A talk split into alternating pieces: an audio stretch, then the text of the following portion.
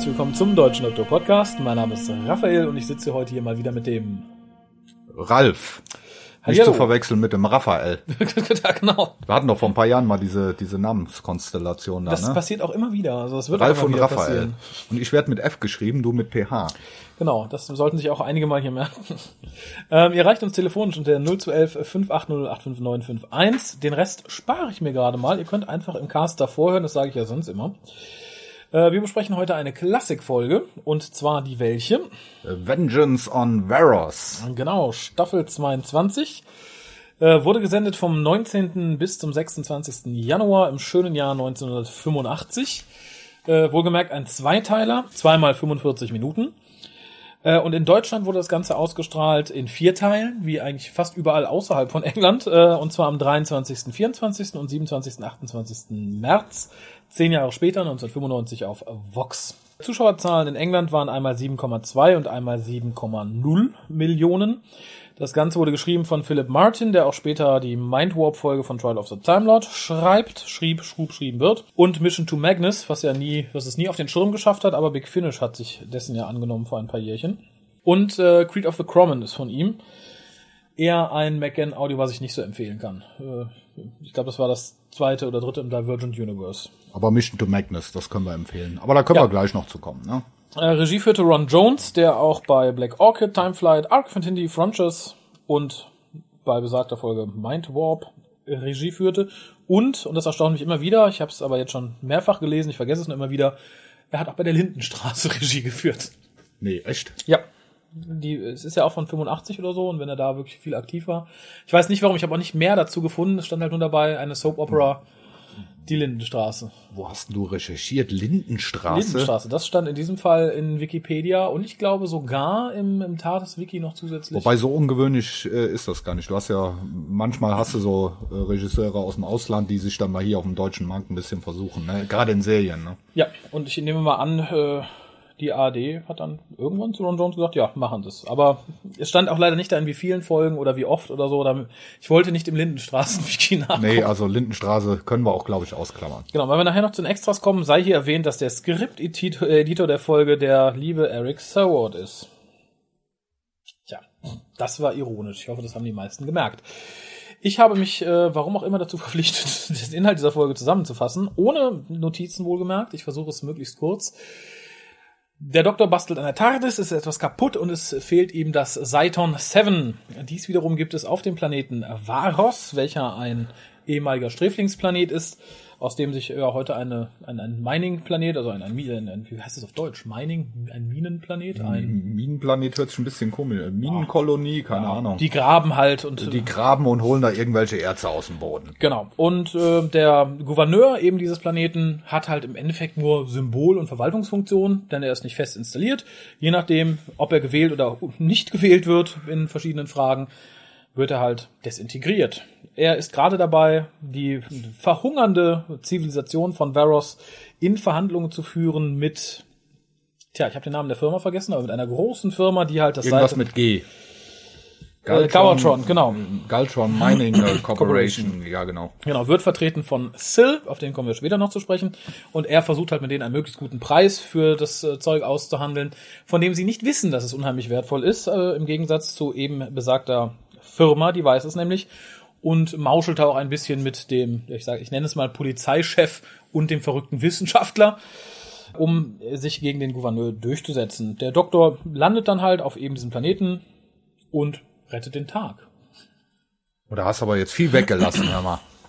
Ja, zu den Peinlichkeiten wie Perry, die sich in einen Vogel verwandelt, wollte ich im Laufe des äh, Ja, das machen wir dann später. Dings noch kommen. Ähm, Aber wichtig ist halt noch, dass in, in, in dieser Gesellschaft, in Anführungszeichen, dass man halt äh, das Medium Fernsehen, wo wir gleich drauf zu kommen, äh, Stimmt. dass, äh, dass man das halt einsetzt, dass man im Fernsehen Hinrichtungen und sonstiges zeigt. und die auch auf Video vermarktet. Ich glaube, und auch vermarktet, genau. Äh, So, es sei noch kurz erwähnt, dass die Folge ausgewählt wurde, um den sechsten Doktor bei BBC America zu vertreten, anlässlich des 50. Jubiläums der Serie. Und dass das Ganze eigentlich schon 82 geschrieben war, aber dann immer wieder verschoben und umgeschrieben wurde, bis dann die Zeit reif war. ja, für den Peter Davison Doktor noch, ne? Und man hat es Genau. dann angepasst auf, auf äh, den Colin Baker Doktor. Genau, man, man merkt es aber tatsächlich nicht. Also es gibt ja durchaus so, so, so Skripte, wo man sagt, okay, das ist vielleicht für eine Ära vorher geschrieben worden, aber hier fällt es nicht irgendwie negativ auf. Ich würde eher sogar sagen, das ist ein Glücksgriff gewesen, Ja. weil wir dadurch halt eine sehr, sehr gute Colin Baker Story gecrasht haben, ne? Das stimmt. Ja, Punkt eins, den ich hier notiert habe, von dem ich aber nicht mehr viel sagen kann, was er bedeutet. Aber äh, wir haben das Ganze ist so ein bisschen eingepackt in Szenen von einem Ehepaar, nämlich Eric und Etta, die das Ganze immer so ein bisschen kommentieren. Also sie beobachten immer, was mit dem, mit dem Gouverneur passiert und geben halt so ein Spiegelbild der Gesellschaft ab. Mm.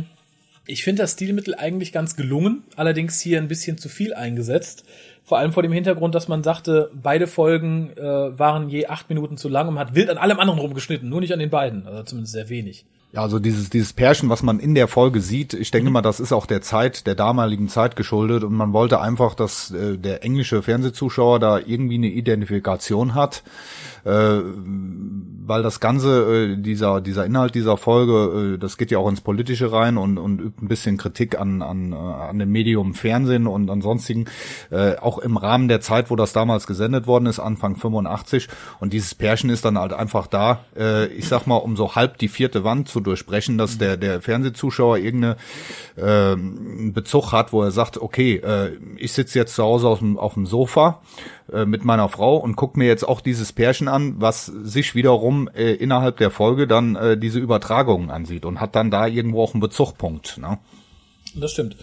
Interessant finde ich in dem Zusammenhang auch, es ist in der Ära ja öfter so und ich finde es zum Teil sehr interessant und hier kommt es der Folge auch sehr zugute, dass der Doktor relativ spät in dem eigentlichen Geschehen eintrifft. Also wir haben hier die, die ersten Doktor-Szenen, die wir haben, spielen halt in der TARDIS. Ähm, insofern kann der Doktor nicht interagieren. Wir müssen uns halt die erste Zeit erstmal in Anführungszeichen allein mit Varus auseinandersetzen.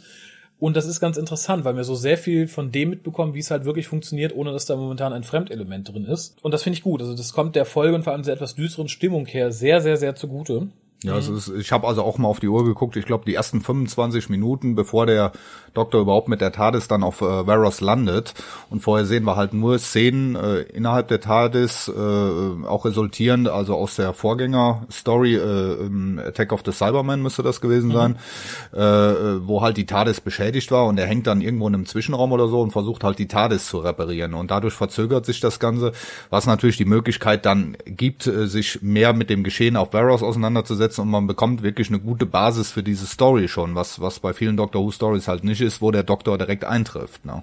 Ja, sehe ich genauso. Äh, allerdings hat, ja, hat das für mich einen großen Nachteil. Und das ist mir jetzt, ich habe die Folge ja lange nicht gesehen, so wie ich viele Colin Baker Folgen lange nicht gesehen habe. Und zwar die Streitereien von Perry und dem Doktor.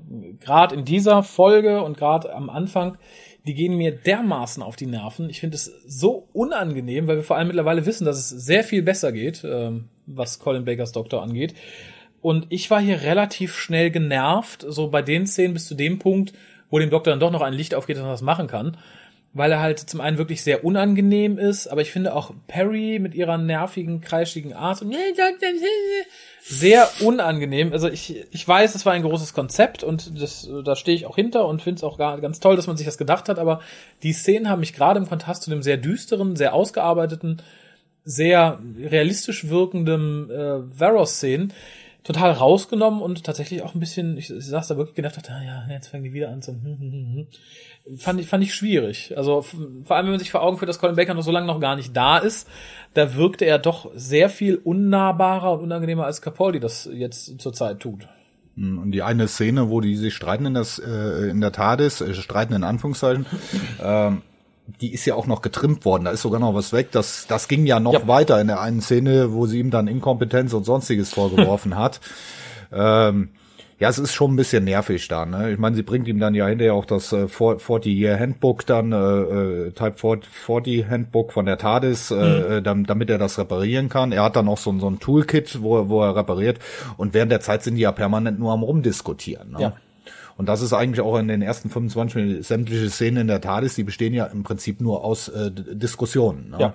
die eigentlich so auch nicht sein müssen, die man als Zuschauer so in der Form nicht sehen möchte. Ne? Ja, weil es auch keine tiefgründigen oder guten oder interessanten oder charakterfördernden Dialoge sind, es ist halt einfach nur, wir schaffen es nicht, du bist doof, bin ich gar nicht, ich bin traurig. Das ist schade, einfach schade, vor allem wenn man dann sich immer wieder vor Augen führt, dass der Rest ganz toll geschrieben ist. Schön ist eigentlich auch in, in der Szene, also da hat äh, Perry ähm, da sagt der Doktor zu Perry dann halt in der TARDIS, äh, äh, hör mal, gib doch nicht die Hoffnung auf. Dabei war sie die ganze Zeit, die gesagt hat, ja, mach doch das nochmal, versuch doch ja. das nochmal. Ja. Aber das war ja, glaube ich, ein ganz beliebtes Stilelement gerade zwischen den beiden, dass äh, der Doktor halt ganz lange irgendwas behauptet, dann beweist ihm das Gegenteil und dann sagt er, ja, habe ich doch direkt von vornherein gesagt. Mhm. Ja, das hat man aufgehabt. Generell eingeworfen, optisch ist es eine ganz, ganz tolle Folge. Also sowohl die Kostüme auf Varos sind ganz großartig, die Kulissen sind schön, mhm. die Masken sind relativ gut. Das Ganze steht für mich aber im äh, totalen Kontrast zu den digitalen Effekten, die ziemlich scheiße aussahen. Also die Laserstrahlen, die einfach so digitale Pünktchen waren und so. Das ist mir dann, gerade weil der Rest total aussieht, doch eher negativ aufgefallen. Ja, man muss jetzt hier auch mal noch dazu sagen, dass die äh, Folge ja komplett auch im Studio entstanden ist. Mhm. Und man hat halt bei den Sets, ich denke mal, man hat gerade wenn dann hinterher Gänge und sowas sind, dann äh, hat man sich einmal kurz umgedreht und hat dann wieder im selben Gang gedreht, um das Ganze länger wirken zu lassen. Mhm. Die Sets an sich sind äh, gut. Die Digitaleffekte, mir ist das in einer Szene, ist das, äh, da ist was äh, per Matte oder was ist eingeführt worden, mhm. äh, eingefügt worden, so so brodelnde Lava oder was das sein sollte. Äh, das, das wirkt dann schon ein bisschen äh, ja. unecht. Aber das hast du oft auch in den, in den 80er Jahren, dass halt die Effekte, gerade wenn was eingefügt worden ist, so Lichtstrahlen Zahlen oder so, das, das, das, äh, das ist nicht immer ganz stimmig, aber da kann man, denke ich, mal drüber hinwegsehen, ne, bei Varos. Äh, ja, auf jeden Fall, das ist viel mehr halt nur gerade auf, ich dachte, ach, schön, schöne Kulisse und so, und dann plötzlich kam so ein pinker, digitaler tück, tück, tück, tück, tück, Laserpunktstrahl. Äh, Finde ich schade, ist natürlich auch ein bisschen dem geschuldet, dass man sagt, okay, wir satteln jetzt vielleicht auf so digitale Sachen um oder auf neue Techniken, die halt damals noch nicht so aufgereift waren. Mhm. Aber gut. Ähm, es, es, wurde ja damals auch mit mit eingeworfen, oder hatte die Radio Times geschrieben, das ist äh, hat das irgendwie in Bezug mit Videospielen gebracht, mhm. weil das Ganze natürlich auch so mit dem mit dem Rennen durch den Gängen und dann vielleicht auch mit den Effekten oder die Sachen, die man auf dem Computerbildschirm, das das wirkt schon so richtig mit 80er mhm. so aufkommen. Ich glaube, in dem Jahr hat Nintendo auch die erste Spielekonsole rausgebracht.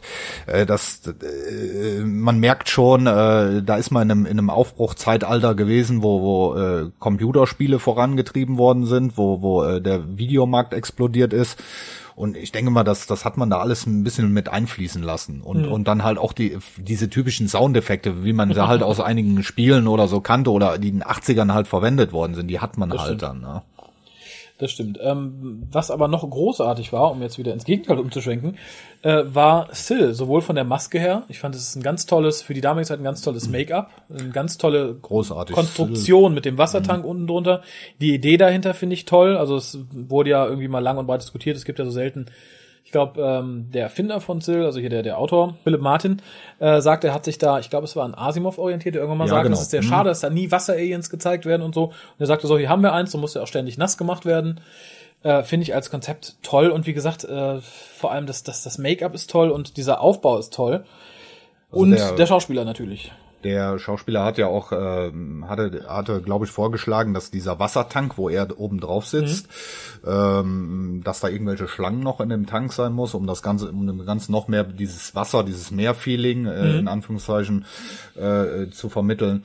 Ähm, vor allem der der Darsteller in diesem Kostüm, der sitzt oben auf mhm. und äh, der John Nathan Turner, der Produzent, hat ja auch gesagt, äh, da muss für den Zuschauer sichtbar zwischen dem Wassertank, wo er oben aufsitzt, und mhm. äh, äh, soll so eine Lücke sein, damit man nicht denkt, der Schauspieler hat jetzt einfach seine Beine oder so in, genau. in diesem Wassertank.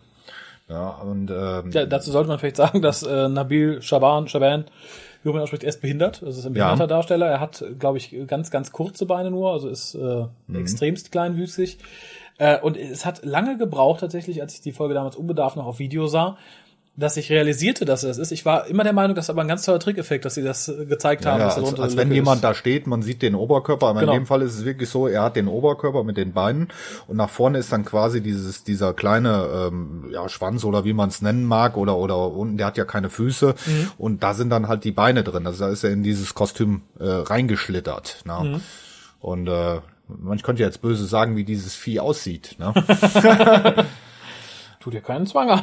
Ich glaube, im Audiokommentar haben sie so ein bisschen äh, zur DVD haben sie ein bisschen rumgewitzelt. Äh, irgendwas mit Tampons haben sie gesagt und so. Mischung aus Schlange und Tampon oder so. Man, er, er sieht natürlich auch wirklich schon eklig aus. Ne? Aber, das stimmt, aber, das äh, unterstützt ja gerade das Coole irgendwie. Das, das unterstützt das Coole und es ist, es ist auf jeden Fall, ich sag mal in Anführungszeichen, ein Monster oder ein Bösewicht, wie man es nennen mögen, äh, was in der Doctor Who-Historie hängen geblieben ist. Mhm. Äh, wenn man diese Folge das erste Mal schaut, äh, dann ist das, wo man direkt sagt, hey, das ist jemand, der könnte noch mal wiederkommen. Ähm, ist ganz toll und, und, und der, der Schauspieler hat da eine großartige Leistung äh, auch vollbracht, Oh ja. da, da Leben in diese Rolle einzuhauchen. Ne? Das stimmt. Also Jonathan Turner war auch so begeistert von ihm, dass er irgendwie direkt äh, im Anschluss an die Dreharbeiten dem Special Effects Team sagte, werf bloß den Tank nicht weg, den will ich gern wieder haben. Äh, und er tauchte auch eine Staffel später wieder auf. Ja, der Nathan Turner hat dem ähm, sogar ein Schreiben zugeschickt, äh, dass auf, dass der Charakter oder die Figur auf jeden Fall wiederkommen wird. Ja, das sieht man auf der Dokumentation bei der DVD, da wird dieses Schreiben eingeblendet. Also ähm, da waren alle begeistert von dem von dem Design. Da haben wohl zwei Effekt-Departments auch zusammengearbeitet, weil, da, weil das Kostüm halt sehr aufwendig war. Und das ist wirklich gelungen. Und und der schafft das in dieser Maske, äh, schafft der Figur wirklich Leben einzuhauchen, wo, wo man auch sagt, äh, das kaufen wir ab und das das ist einfach klasse, das äh, sich anzuschauen. Ne? Ja, mit Recht. Dem entgegen steht etwas anderes, wo du gesagt hast, das ist so perfekt und so toll und so großartig.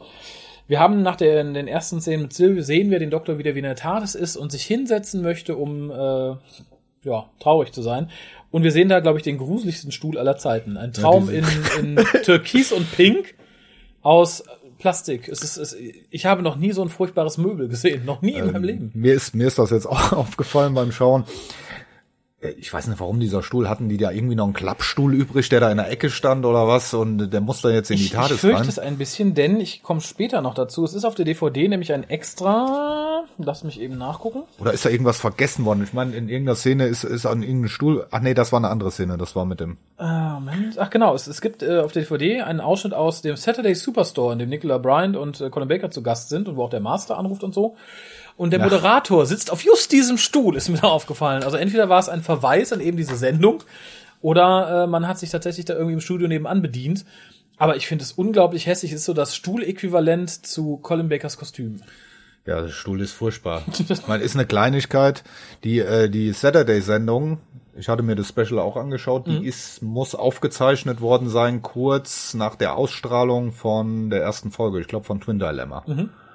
So, und dann hätten wir davor noch Attack of the Cybermen gehabt, dann wird das passen. Also ich denke mal, die haben sich intern auch sowieso, ne? Da wurde man da mal einen Stuhl geholt, man leider alles, was gerade irgendwie passte, ne? Und da dachte man, oh, das haben wir doch da gesehen in der Sendung. Nimm mal mit, das passt ganz so in die Tat. Das sieht genau wie das aus, worauf dieses Kostüm sitzen muss. Es ist äh, ein Albtraum. Ich meine, wir haben eh, wir haben, äh, wir be- bewegen uns ja mitten in den 80ern. Und 80er waren ja bekanntlich, da gab es ja viel äh, geschmacklose Dinge, in Anführungszeichen. Die haben zwar damals Spaß gemacht.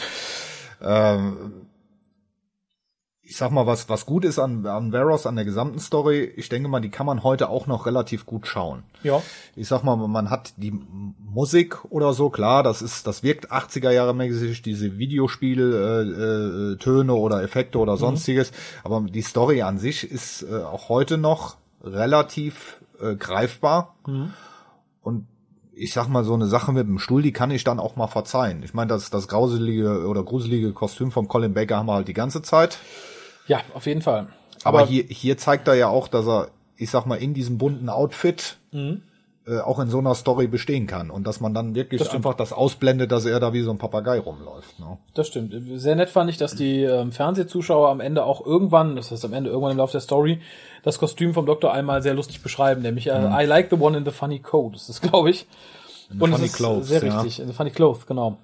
Da war das Areta, genau. Ja, fand ich äh, sehr bezeichnend. Ähm, was mir allerdings sehr gut gefallen hat, so einfach von einem nicht-in-Story-Punkt aus, ist, dass wir auf Varos, so schlimm das System auch sein mag, wir haben hier sowas von einer direkten Demokratie. Das würde ich mir für hier wünschen. Dass du über jeden Scheiß abstimmst und wenn sie Scheiße baut, ist die Merkel weg vom Fenster. Ja, ich habe mir auch überlegt, setz mal die Merkel vor den Fernseher, äh, stell mal die Frage nach der Pkw-Maut und äh, beim grünen Licht äh, ist sie weg vom Fenster Genau. und bei hellem Licht. Äh, Also ich finde, um den Euro zu retten, sollten wir noch viele Milliarden mehr nach Italien und Griechenland einschießen. Wenn sie Ja klicken, dann zahlen wir. Wenn sie Nein, dann nicht. Tja. Wobei der, ähm, der Governor, der hier ja auf dem Stuhl sitzt, wohl dann auch äh, drei Abstimmungen hintereinander, äh, Ja. die mit Nein abgestimmt worden sind, äh, überlebt hat. Wir kommen gleich nochmal dazu, wie das genau funktioniert mit dieser Abstimmung, mit dem äh, Human Cell Disintegrator heißt das Ding. Äh, und äh, nee, ich denke mal, da müssen wir gleich mal drauf einkommen, wie, wie das genau funktioniert. Das machen wir dann mal im, im Laufe Ja. im Laufe der Besprechung. Ja, ganz schön ist und darum mag ich auch diese, diese Rahmenhandlung mit den beiden, die ja mit, mit keinem anderen der Geschichte irgendwie interagieren. Es sind halt so kleine Bemerkungen, die auch heute so ganz toll in, in, in, praktisch in jede Zeit in einem politischen System passen. Äh, nämlich, er ist es, glaube ich, der dann irgendwann sagt, ah, das ist der schlimmste Governor seit, seit, und sie so, seit dem letzten. Und dann, wenn- und es ist tatsächlich so, ich meine, wie viele Leute beschweren sich, sagen, ah, das ist der bekackte Kanzlerin, so, ah, war der letzte besser? Nee, der davor, ja, nee, auch nicht. Ich glaube, es ist diese ewige Unmut über Politik, die halt nie genau so läuft, wie man es sich wünscht äh, weil es einfach nicht möglich ist. Und hier ist es halt auch so. Interessant am Governor ist noch, der ganz toll von Martin Jarvis gespielt wird, den wir, glaube ich, auch so Webplanet und Invasion of the Dinosaurs kennen. Mhm, genau. Und aus Jubilee, dort spielt er zusammen mit seiner Frau, ich glaube, den König und die Königin. Also er spielt nicht beides, seine Frau spielt die Königin in dem Fall.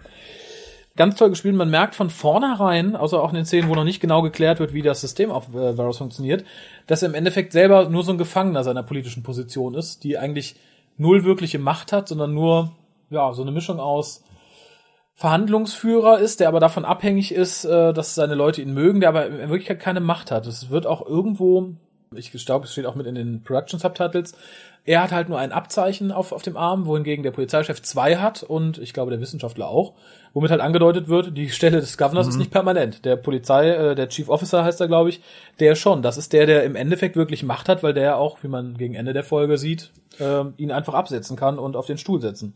Und er ist es ja im Prinzip dann auch, der äh, letztendlich die Verhandlungen führt. Ja. Und der Governor ist in dem Fall dann nur das Beiwerk für, für diese Verhandlungen um, um das Zeiton 7. Ne? Ist auch ein interessantes Wort, Zeiton. Zeiton. Zeiton, ja, stimmt. Ja. Dieses Mineral hat's, glaube ich, auch dann, hatte ich mir mal aufnotiert. Das hat es, glaube ich, in der New Series geschafft. Ja. Ähm, frag mich nicht, wo Time, Time, Crash wird Time erwähnt. Crash 2007, genau. Ja.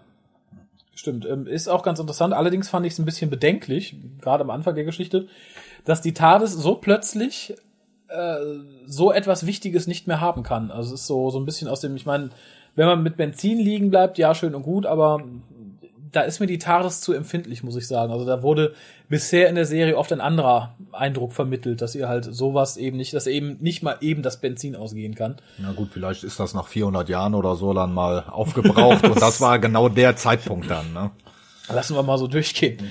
Was teilweise zu sehen ist, ist, dass das TARDIS-Manual keine, keine geschriebenen Seiten hat. Also man sieht zwar ein paar, die beschrieben sind, aber dann blättert er wild rum, so leer, leer, leer, leer, leer, Leer, leer, leer. Und Könnte erklären, Szenen- warum er so schlecht fliegen kann, wahrscheinlich. Ein paar Szenen später siehst du, dann haben sie es nochmal dieses äh, äh, Handbuch ähm, und da sind dann auf einmal irgendwie ein paar geschriebene Blätter drin. Mhm. Also ganz komisch. Haben sie wahrscheinlich irgendwie mal schnell einen Umschlag gemacht oder so. Interessant ist auch, dass dieses äh, dieses TARDIS äh, Manual, was sie da haben, ein paar Folgen vorher gab es wohl schon mal ein TARDIS Manual, das war aber wesentlich kleiner. Mhm. Ich glaube, das hier hieß äh, Type 40 Handbook und das andere hieß äh, äh, Handbook Type 40 oder so. Okay. Naja gut, bei Colin Baker ist alles größer, bunter, schön, aber warum nicht auch das Handbuch? Aber leer. Ja, sind halt, es ist halt, steht genauso viel drin wie in den anderen, ne? Da muss man halt irgendwie ein bisschen Das ist das aufpassen. irgend so eine unsichtbare äh, Tinte. Gallifrey-Schrift oder so. Muss erst, die kann nur er lesen. Er hat überall seinen Namen wegradiert. Das ist das Problem. ich, ich mag das Skript ja insgesamt ganz gerne, aber so ein paar Punkten, und der nächste Punkt ist einer davon, finde ich, ist es so ein bisschen faul geschrieben. Und zwar landet der Doktor äh, halt auf Varos, steigt aus der TARDIS aus, während halt der Sohn von John Connery umgebracht werden soll. Und er wird von einem Wachmann bewacht, der einen Anti-Illusionshelm trägt. Und er guckt sie an, oh, er funktioniert nicht. Hm, dann äh, rede ich mal besser nicht mit der Illusion und äh, funke die Zentrale an. Und ich schieße auch nicht auf die Illusion. Nee, die können ja kaputt gehen. Das war mir ein bisschen, das fand ich so ein bisschen albern. Das schlitterte so, Ja. äh, weiß ich nicht. Entweder war es faul geschrieben oder vor allem, man hätte den, den, den Wachmann da überhaupt nicht gebraucht. Ich denke mal auch zu dem Zeitpunkt in der Story, äh, das reinzubringen mit mit einem Anti-Halluzinationshelm oder so. Das hätte vielleicht auch mehr Sinn gemacht später in der Story, wenn wir wissen, da mhm. wird eh mit mit äh, äh, irgendwelchen Mitteln gearbeitet, um den Leuten ja. was vorzugaukeln. Aber zu dem Zeitpunkt, da schüttelst du erstmal den Kopf und denkst, was soll das hier mit dem mit mhm. dem mit dem Helm? Das ist also wirklich ein bisschen Unsinn. Ich glaube, die Szene war auch äh, ursprünglich anders geschrieben. Da ist der Doktor alleine aus der TARDIS. Ja. Und äh, ähm, der Companion wäre dann halt noch äh, im Lauf der Story erst viel, viel später aus der TARDIS gekommen. Ne? Das hatte man ja auch irgendwie umgeschrieben. Aber die Szene hätte ich jetzt persönlich auch nicht gebraucht. Ne? Nee, fand ich, fand ich unsinnig. Äh, interessant vielleicht am Rande, dass hier, oh Gott, wie heißt der Sohn? Sean Connery? Äh, Jason Connery, Jason genau. Connery, ja. Äh, spielt John da, den halbnackten blonden Rebellen, den sie an die Wand gekettet haben. Wie die Leute, wir haben es wir haben's vorhin schon besprochen, ihr habt es irgendwann vor einiger Zeit gehört, in der Besprechung zu Robot of Sherwood gesagt. Dieser Mann wird später einmal Robin Hood. Ich glaube, er wird Robin Hood kurz nachdem er hier aufgetreten ist. Ja, das war ja relativ zeitnah. Ich glaube, der wurde dann äh, von der BBC auch schon angekündigt. Mhm, glaub, äh, bei der bei der Folge äh, äh, Gaststar ähm, Connery, äh, der Robin Hood Darsteller, so das muss wohl irgendwie ineinander übergegangen sein. Ja, ich glaube, ich sehe gerade hier einen Tag vor dem Broadcast dieser Folge wurde das bekannt gegeben. Ja, aber äh, äh, Fakt war, dass das wohl sein zweiter Fernsehauftritt war oder seine mhm. zweite größere Rolle erst. Ja. Ähm, Im Audiokommentar spricht der Colin Baker immer von, von der ersten Rolle. Mhm, okay. Ähm, ich denke mal, es wird dann korrekt sein, dass es die zweite Rolle war. Also der hatte da noch wenig Schauspielerfahrung. Ich meine, im Prinzip hat er auch äh, im späteren Lauf seiner Karriere hat er ja nicht viel, viel was gemacht. Er hat Ian Fleming irgendwann mal in einem Film gespielt, oh. hat den Robin Hood halt, ich glaube eine Staffel war das nur, ja, und dann ist er irgendwann untergegangen. Ne? Okay, also die Geschichte selber, also die, die Serie selber um seinen Robin Hood ist ganz interessant. Also soweit ich in Erinnerung habe, es ist eine Kindheitsserie, die ich als Kind gesehen habe. Und zwar stirbt Robin Hood einfach in dieser Serie in der dritten Staffel und es stellt sich, glaube ich, auf wundersame Weise heraus, dass der Sheriff von Nottingham sein Halbbruder ist, der daraufhin äh, eben diese Rolle des Robins dann weiterhin übernimmt wenn mhm. ich das, wenn ich mich da recht entsinne. Zumindest war es ganz faszinierend. Ich hätte ihn aber auch nicht hier von alleine wiedererkannt nach so langer Zeit. Was ich in der Szene insgesamt passt auch noch zum Bühnenbild und so sehr schön fand, die Laserkanone sah für die Colin Baker Ära und für die Zeit generell für Doctor Who relativ gut aus. Nicht der Strahl, den sie macht, sondern das Gerät an sich. Mhm. Bisschen überproportioniert, um jemanden zu foltern, aber äh, es, es sah einfach gut bearbeitet aus. Das hatte man zu der Zeit nicht immer. Ja, ich habe aus aus der Zeit habe ich immer noch die alten großen äh, Fernsehkameras im, im Hinterkopf, so wenn sie im ZDF und so da mal durch die Gegend gerollt sind. Stimmt. Ich habe in den 80ern habe ich auch mal äh, das ZDF-Studio oder war im, im, ZDF in Mainz und, und mhm. konnte das mal live alles sehen, wie da, wie da gearbeitet wird und produziert wird. Und äh, da hatten die auch diese Riesen und das sieht ja aus wie eine, eine umgebaute große Kamera, mhm. äh, wo dann halt unten noch die die äh, Folter-Laserstrahlen oder was dann da rauskommen. Ne? Das stimmt. Aber wie gesagt, ich, ich, vielleicht war es das sogar und sieht deswegen tatsächlich nach einem echten Ja, ich, ich denke mal, die werden da irgendwas umgebaut haben. Irgend so ein Kamerastativ und haben ja. oben noch was draufgebaut. Aber es sah relativ gut aus. Was auch relativ gut aussah, mich aber die ganze Folge lang abgelenkt hat, für die Leute, die irgendwie auf der Facebook-Folge sind, äh, die in unserer Facebook-Gruppe mitlesen, denen wird es vielleicht aufgefallen sein, dass mich das beschäftigt hat in der Folge, das ist Perrys Oberteil. Varys ist verdammt dunkel und sie trägt ein verdammt grelles Oberteil mit verdammt wenig drunter, wenn ich das richtig sehe.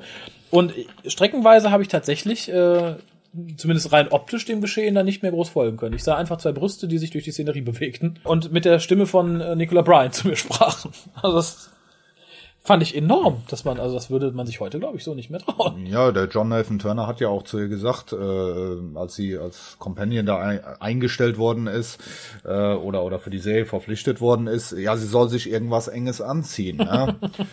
Und das ist ganz klar, wo man da drauf gezielt hat, auf den auf den Vater, der mit dem mit den Kindern, wie dann die äh, die Hausmutti, die dann daneben sitzt, das äh, sieht, weiß ich auch nicht. Ja, die, Aber es ist natürlich, es hat ist, ja Herrn Connery, ne? es ist ein sehr, es ist ein sehr, sehr enges Outfit äh, mit den Shorts halt dabei. Ich finde, na klar, wir hatten die 80er Jahre, ich finde die Farbe nicht besonders. Ich muss aber auch ich sagen, auch also, den Schnitt nicht besonders. Das ist, äh, äh, ich meine, du, du siehst halt Oberweite, klar. Ja. Lenkt mich jetzt nicht zwingend von der Story ab.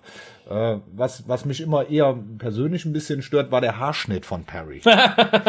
also ich meine, es ist eine, ist eine bildhübsche Frau, ne? Und wenn man ja. sieht die Fotos, wenn sie mit langen Haaren ist, aber diesen Haarschnitt finde ich halt immer so furchtbar. Auch, auch 80er. Und ich möchte ja. noch mal einmal betonen, die Oberweite hat mich nicht gestört. Im Sinne von, ich fand es unangenehm, aber es war halt manchmal etwas ablenkend, aber so wird es vielleicht auch gedacht gewesen sein. Ja, aber das war genau die Intention. Ne? Hat geklappt. Ich kann sagen, ja. ich bin in dem Alter angekommen, wo das vollkommen funktioniert. der, der englische Fernsehzuschauer und äh, ich meine, worüber wir jetzt hier reden, äh, das, das greifen wir uns ja nicht auf der Luft. Das ist ja teilweise in der englischen Presse sogar äh, aufgegriffen worden zur damaligen Zeit, ne? Nicht zu Unrecht, möchte ich sagen. Ach so, was, was ich ganz interessant war, und zwar sammelt der Doktor dann ja unseren Freund, den Rebellen ein, halbnackig wie er ist, und ich glaube später ist noch seine Freundin und der Verräter mit an Bord. Ist das eine Ehefrau, glaube ich sogar, ne? Ja, und der beste Freund der Familie irgendwie, und dann rennen alle los und sagen, ah, wir müssen zur TARDIS, damit alles gut, TARDIS, zur TARDIS, zur TARDIS. Es hat irgendwie jeder verdrängt, dass die TARDIS überhaupt nicht mehr fliegt, also sie würden dann in dieser Police Callbox sitzen, was machen wir jetzt? Tja, Ja. Jetzt muss einer los Benzin holen. Da fand ich die, die Aufregung ein bisschen, pff, wirklich diese Hoffnung, die alle da reinsetzen in jedem Dialog. Wir müssen nur zur TARDIS kommen, dann schaffen wir das. Oh, die TARDIS ist weg. Ja, ob ihr jetzt drin seid und sie fliegt nicht oder ob ihr da noch weiter rumrennt. Man hätte sich da natürlich verschanzen können. Vielleicht hätte der Doktor Konserven an Bord gehabt oder so, aber wie gesagt, dieses, dieses hoffnungsvolle Hingerenne zur TARDIS hat sich mir da irgendwie nicht äh, ganz erschlossen. Ist auch wieder was, was mir irgendwie beim Schauen jetzt komplett untergegangen ist. Und ich habe es ja nur ein paar Mal jetzt geguckt, ne, in allen Variationen da auf der DVD. Äh, habe ich mir aber jetzt auch weiter keinen Kopf drüber gemacht. Ne? Kann aber, man, glaube ich, auch nicht. Es ist, Aber äh, es ist so, ne? Sie, die, die haben, ihm geht ja quasi der, der, der Treibstoff aus. ja, ja, darum ist er ja da. Und äh, wegkommen würden sie eh nicht. Ich meine, man könnte natürlich sagen, das ist ja eine etwas gewaltsame Folge. Vielleicht hatte der Doktor vor, einfach die TARDIS Waffenkammer zu öffnen und alles schwer zu bewaffnen. Ja, hat er denn viel Waffen an Bord? Ich meine, wir, ich meine, man kann da auch wieder äh, spekulieren, was ist alles an, an, an Bord der TARDIS. Aber eigentlich, eigentlich möchte er ja keine Waffen benutzen. Ne? Ja, aber vielleicht hat er den abgeschossen. Also für Notfall hat er bestimmt irgendwas da. Hat er eigentlich, fällt mir mal gerade so auf, äh, ich glaube, den Sonic Screwdriver hat er gar nicht in der Folge, ne? Oder Der, hat, der zumindest- Doktor hat keinen. Also ab, ab fünften Doktor ist er weg und kommt wieder erst im TV-Film. Ist ja vielleicht auch mal nicht verkehrt, ne?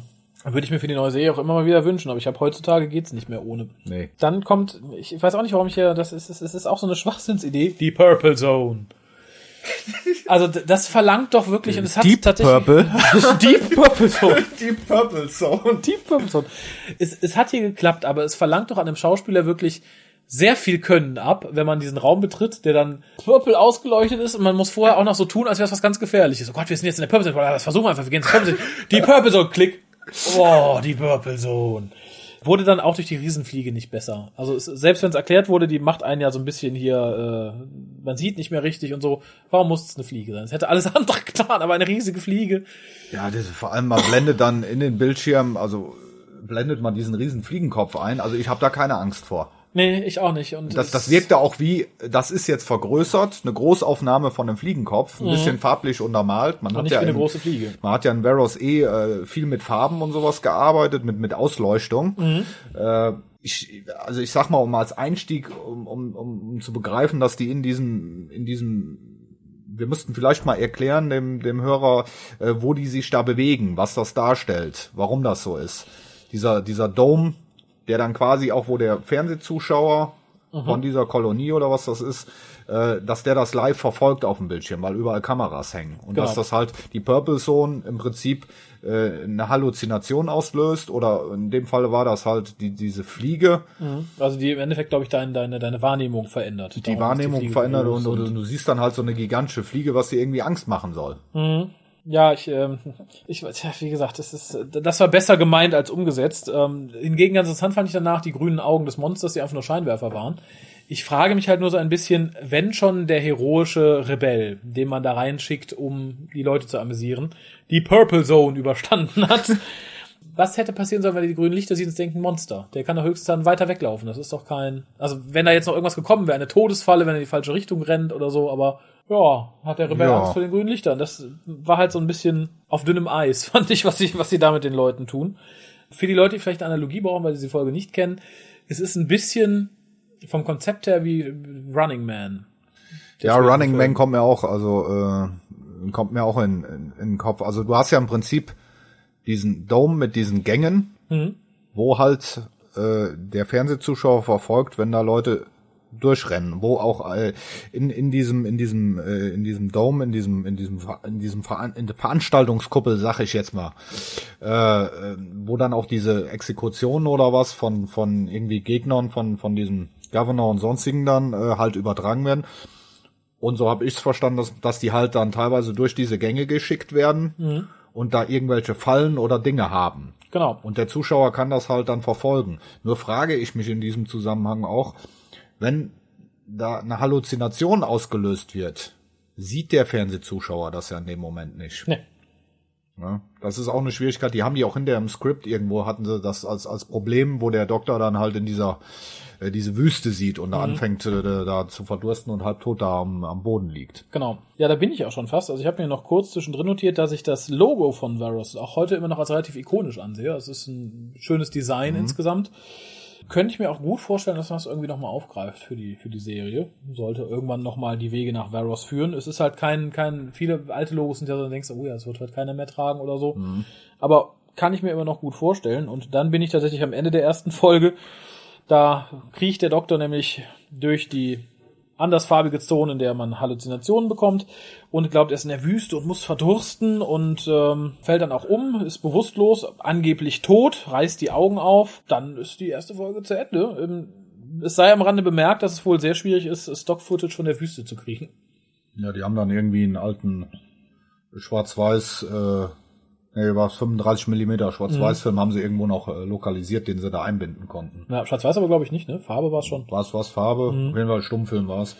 Ähm, ich hatte mir hier noch aufgeschrieben, Gefangennahme Perry, die war irgendwo zwischen den, zwischen den Gängen mit der Fliege Mhm. und dann halt diese Abschlussszene von der Folge. Genau.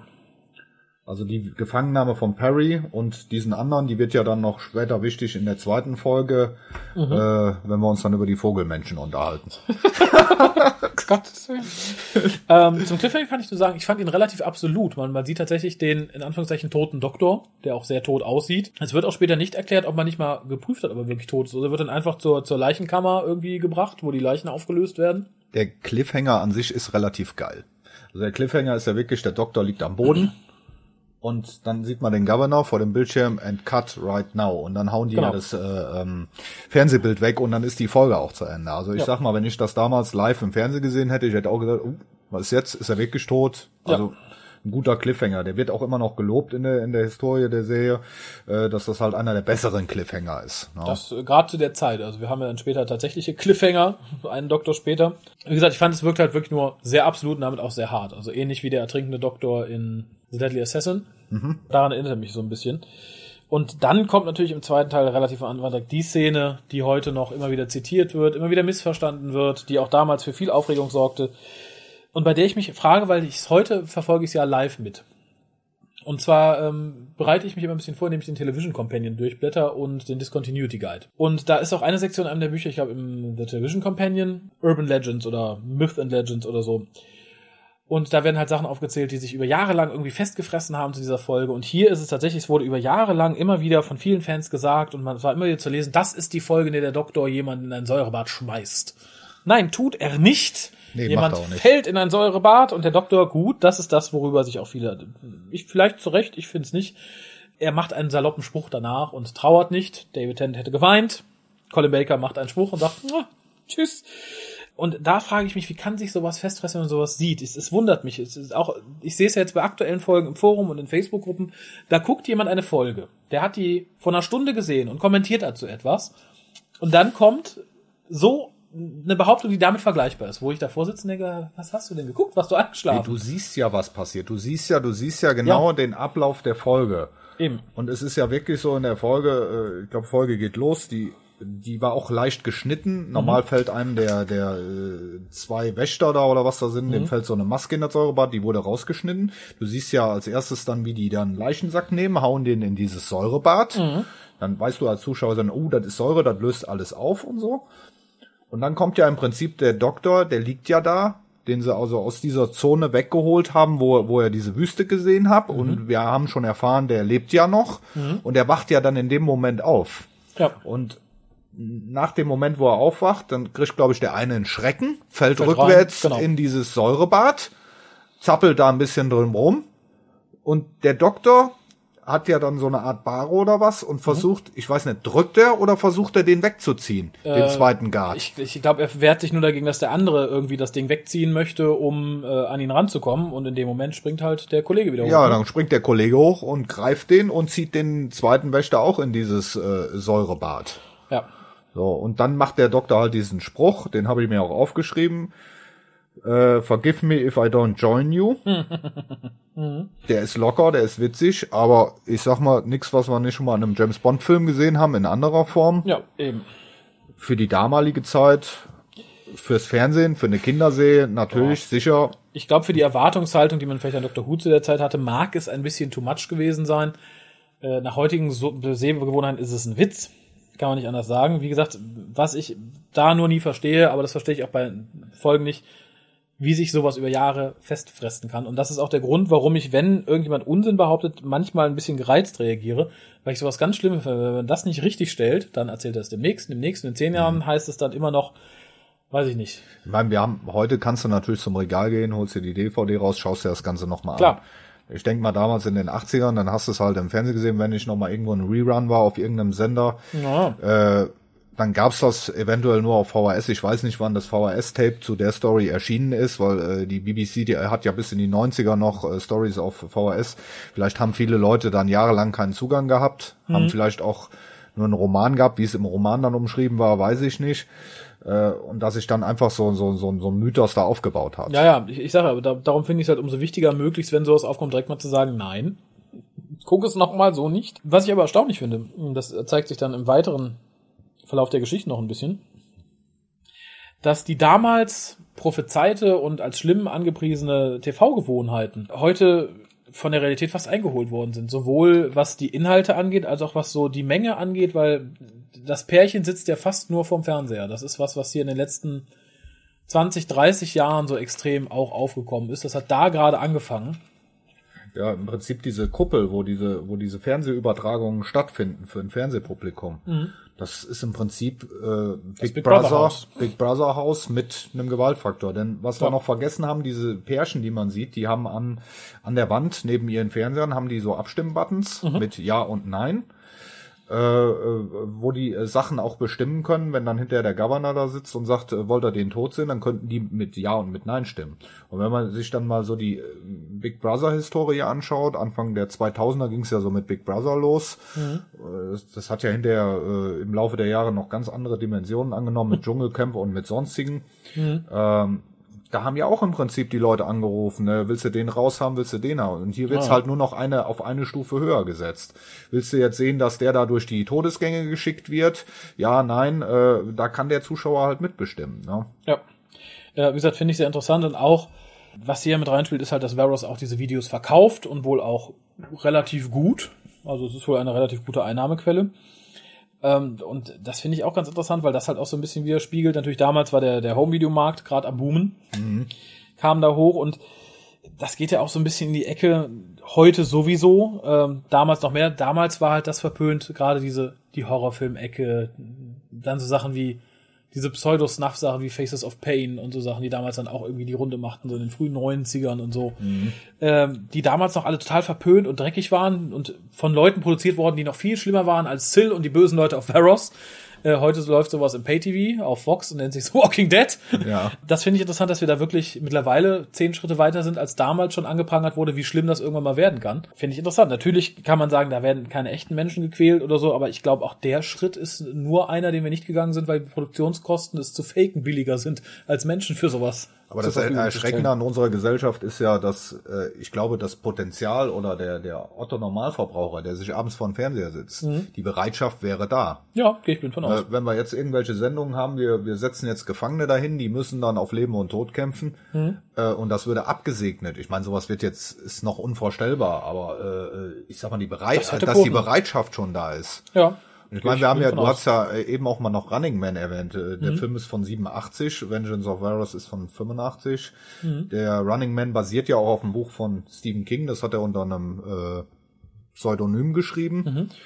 Und äh, da sehen wir das ja in der Extremform, wo dann Leute halt in so ein, in so ein äh, Umfeld gepackt werden, irgendwelche äh, Kriminellen, äh, die, die auf Leben und Tod kämpfen müssen. Ne? Ja. Und ich sag mal, wenn man heute sieht, äh, wie weit die Grenze da teilweise bei einem, bei einem Dschungelcamp oder so geht, wo dann die Leute da Käfer essen müssen und müssen sich da in sonst was. Äh, und witzigerweise haben wir ja mit Colin Baker sogar jemanden, der den dann quasi äh, sowas eingeholt hat. Er sagt auch im Audiokommentar, kommen die noch auf Big Brother und so. Ich glaube, der Audiokommentar ist 2001 aufgezeichnet worden. Da sagt er auch noch, ja, und was dann an Fernsehsendungen und so. Und da hätte er sich wahrscheinlich auch nicht träumen lassen, dass er dann irgendwann da mal äh, 12, 13 Jahre später äh, selber in sowas dann dabei ist, in einem Dschungelcamp und, und muss sich da durchschlagen. Ne? Nee, das stimmt.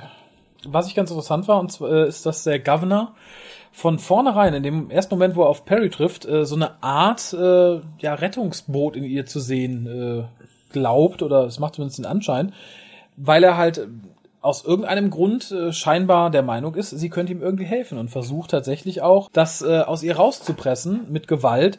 Ich frage mich, ob das einfach sehr weise von ihm war oder ob das sehr bequem vom Drehbuch war, das so reinzuschreiben weil er sie ja auch im Endeffekt zur Seite nimmt und auch erstmal vor den Zugriffen von Sil und dem äh, Chief Officer, ja, ich möchte nicht sagen beschützt, aber er versucht halt persönlich Druck auf sie auszuüben, weil ich hatte den Eindruck, er denkt, er kann von ihr irgendwelche Vorteile bekommen. Ich kann Perry da jetzt nicht unbedingt in diesen, diesen Kontext äh, setzen, also in, in äh, Beziehung äh, Perry mit dem Governor. Hm, das ist in der ersten Szene, wo sie aufeinandertreffen, da ist auch Sil und der Officer anwesend. Als er erst halt nicht mit ihr redet, fragt, wo sie herkommt und ihr dann halt ganz furchtbar droht. Das ist äh, kurz bevor sie dann, äh, also bevor der Doktor und Co. am Strick landen. Ich glaube, die Galgenszene haben wir ja eh relativ, äh, das greift ja jetzt alles ineinander über. Genau. Und dann auch mit der, mit der Szene von der, äh, mit dieser Zellmutationsszene. aber wie gesagt, ich habe jetzt nicht so den Zug, ich weiß also hinterher, wo, äh, das kommt ja aber dann später erst in der Folge mit der, mit der Fernsehübertragung dann Mhm. noch von ihm äh, wo er dann auch noch zu dem Guard sagt, äh, dann töte aber wenigstens sie oder so. Genau. Also vielleicht hat sich da sein Bild äh, von der Person Perry im Laufe der Folge auch ein bisschen äh, Geändert. geändert vom Anfang her, Mhm. würde ich jetzt mal so sagen. Ja, ich glaube, am Anfang ist so die Verzweiflung, dass er der Meinung ist, oh Gott, die weiß irgendwas, kommt von außen, die kann mir bestimmt irgendwie helfen. Und dann später, wo er merkt, okay, sie hat versucht mitzuhelfen, es klappt nicht, aber dann erschießt sie wenigstens, dass sie nicht leiden muss und so. Ähm, wobei ich es ein bisschen schwierig fand, und zwar kommt dann ja die, die Szene, wo der Doktor gehängt werden soll und der Rebell. Der Doktor redet ja erst kurz mit dem Governor und so und sagt, äh, er wüsste nicht und und Sil regt die ganze Zeit ganz furchtbar auf, tut er ja vorher schon und so und redet immer davon, dass andere Corporations äh, da doch, äh, dass, dass es Agenten sind von anderen und so. Spätestens da sollte dem Governor noch aufgehen, dass doch scheinbar ein ganz großes Interesse an diesem Zeug herrschen muss, dass Sil sich so aufregt und Angst hat, dass da jemand anders zwischenfunken könnte dass er darauf nicht reagiert. Das finde ich schwierig, weil wenn er tatsächlich so machtlos wäre, zu sagen, ich kann auch keine andere kontaktieren und nichts, dann bräuchte er auch mit Sil nicht groß verhandeln. Dann könnte er direkt sagen, ja, okay, machen wir so, ihr seid eh die Einzigen. Das fand ich so ein bisschen schwierig äh, in den Kontext einzuordnen. Hatten wir äh, eingangs schon gesagt, dass halt der äh, Chief Officer mit dem Sill hinter dem Rücken von dem Governor Äh, nein, ich äh, Deals, Deals macht Nicht. Nein, ich glaube nicht. und die quasi den Governor hintergehen und äh, der Governor ähm, das halt nicht weiß und und äh, der Chief Officer sich da quasi dann seine Scheibe auch von abschneidet, damit er dementsprechend in dem Luxus. Es gab nämlich in den äh, geschnittenen Szenen gab es äh, auch eine Szene, wo halt äh, die war glaube ich nicht in der Folge drin, wo der wo der Connery Darsteller Ja. äh, wie heißt er noch in der, in der äh, Folge? der Yonda, der Yonda, wo er halt äh, erzählt, warum er gefangen genommen worden ist und warum ihm dann halt die diese Todesstrafe da droht, weil er wohl irgendwo ein Guard war und hat ist halt in den äh, hat Zugang zu einem Raum gekriegt, wo er auf einmal sehen konnte, da herrscht ein Luxus, weil Ah, diese okay. diese Arbeiterklasse, diese die auch diese Fernsehsendungen sieht auf Ja. auf diesem Planeten, äh, die kriegen äh, Essensrationen und und sowas und äh, haben teilweise Hungerprobleme und leben in Armut und oben ist halt ein Teil und er hat das halt mitgekriegt, dass da irgendwelche äh, von den ehemaligen Wärtern und sonstiges da in, im Luxus leben. Und um den halt mundtot zu machen, wollten sie den dann halt, in- ich glaube, das war in der finalen Folge nicht drin, das hat's dann in den Outtakes gesehen, wo das nochmal konkretisiert worden ist. Ja, die hatten wir so nicht äh, erwähnt bisher. Zur äh, Szene, wo sie gehängt werden sollten, finde ich, die bekam durch diese pseudo-kirchlichen Gesänge, deren Text übrigens Eric Servett geschrieben hat, soweit ich das richtig gelesen habe, äh, was total unangenehm Reales fand ich in dem Moment. Also ich glaube, hätte man das ohne diese Mönche gemacht, wäre das so ein bisschen abstrakter gewesen. Aber gerade dadurch, durch diese Anspielung auf wirklich klassische, alte Hinrichtungen auf diese Art und Weise, fand ich das schon relativ hart, muss ich sagen. Also ich das dachte so, hm, okay. Ja, du denkst auch, wenn du die Folge jetzt das erste Mal guckst, äh, da ist jetzt so, so klassisch der Galgen, da kommen dann die, die Mönche noch und singen noch ein bisschen. Ne? Ähm, also für mich war die Szene eigentlich eher, eher so ein bisschen belustigend, in Anführungszeichen, weil ich äh, in dem Moment gedanklich äh, wo war das Ritter der Kokosnuss, wo die sich immer die Bretter vor den Kopf, oder Leben des, Krapom. ja, Ritter der Kokosnuss, wo die sich die Bretter vor den Kopf hauen. Ähm, aber das, das wirkt dann natürlich schon ein bisschen bedrohlicher mit diesen Choralsgesängen dann noch, wenn die dann da einmarschieren. Ja. Also fand ich insgesamt eine, eine sehr bedrückende Szene, die erstaunlicherweise, und das muss ich Colin Baker sehr zugute halten, weil da fand ich ihn sehr, sehr stark, wenn, wenn der ganzen Sequenz ein bisschen aufgelockert wurde, weil er fragt halt nach dem letzten Wunsch und so. Und er fragt dann halt einfach irgendwie ein bisschen nach, dem, nach diesem Cyton 7 und so. Und dann fragt der Governor, ist das alles, was du wissen möchtest? Im Moment. Ja. Fand ich, fand ich super relaxed und super interessante Reaktion. Genau wie später dieses, wo der Governor eine lange Rede hält, wie er sich äh, retten könnte und warum und wieso. Und der Doc guckt einfach an, hä, was? Sorry? Fand ich angenehm. Also Baker ist eh, also in der Folge ähm, absolut großartig. Der spielt Ja. Und, und, und da ist es auch wirklich, wo man dann denkt, Mensch, hätte der doch damals ein paar bessere Stories gekriegt, hätte der äh, mehr von diesem Kaliber gehabt. Ne? Ja. Und äh, der spielt wirklich sehr, sehr gut. Und äh, dieses, dieses äh, bunte Kostüm und diesen Klamauk und sowas, er ist in vielen Szenen ist er sehr, sehr ernst und auch sehr überzeugend in dieser Story. Ja, finde ich auch. Ach so, dann bin ich bei und das ist für mich der größte Knackpunkt in dieser Geschichte. Man hätte der Folge viel sparen können. Ich denke sowohl Geld als auch Hohn, wenn man diese Verwandlungsszene und diese ganze Verwandlungskram nicht mit reingenommen hätte. Ich frage mich, Ja. was, was das sollte. Es ist so, es ist ein albernes Element. Es ist nicht überzeugend Make-up technisch und war bestimmt nicht billig, weil es ist ein relativ aufwendiges Make-up, so wie es aussieht.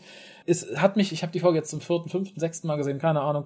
Es hat sich mir nicht erschlossen, was das soll. Ich habe auch keine Erklärung in den Subtitles gefunden, wer auf die Idee gekommen ist, dass das eine gute Idee sein sollte. Ja, im Prinzip, die werden ja auf Bahn gelegt. Und dann wird irgendein Gerät angeschaltet, was die Zellen mutiert. Und dann verwandeln sie sich in ihr inneres Tier. Ja, in, in das, was sie gedanklich da haben. Die eine in ein Reptilartiges und, und sie Perry einen schönen Vogel. Perry kriegt dann Vogelfedern. Und sagt dann am Anfang noch so, oh, mein Arm hier, meine Hand und so. Ja, Da ist absolut. irgendwas mit. Äh, also weiß ich, natürlich es, es, brauchten wir den verrückten Wissenschaftler, der verrückte Experimente macht, äh, über die Eigenschaften des Zeugs, was sie da irgendwie aus den Minen holen, weil sich ja die Arbeiter verwandelt hätten und so.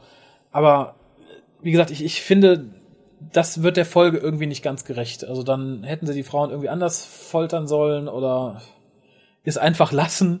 Das fand ich sehr schade. Und auch die Sachen, die mit einhergehen, dass dieser Quilliam, Quillem, Quillem, Quillem, Quillem?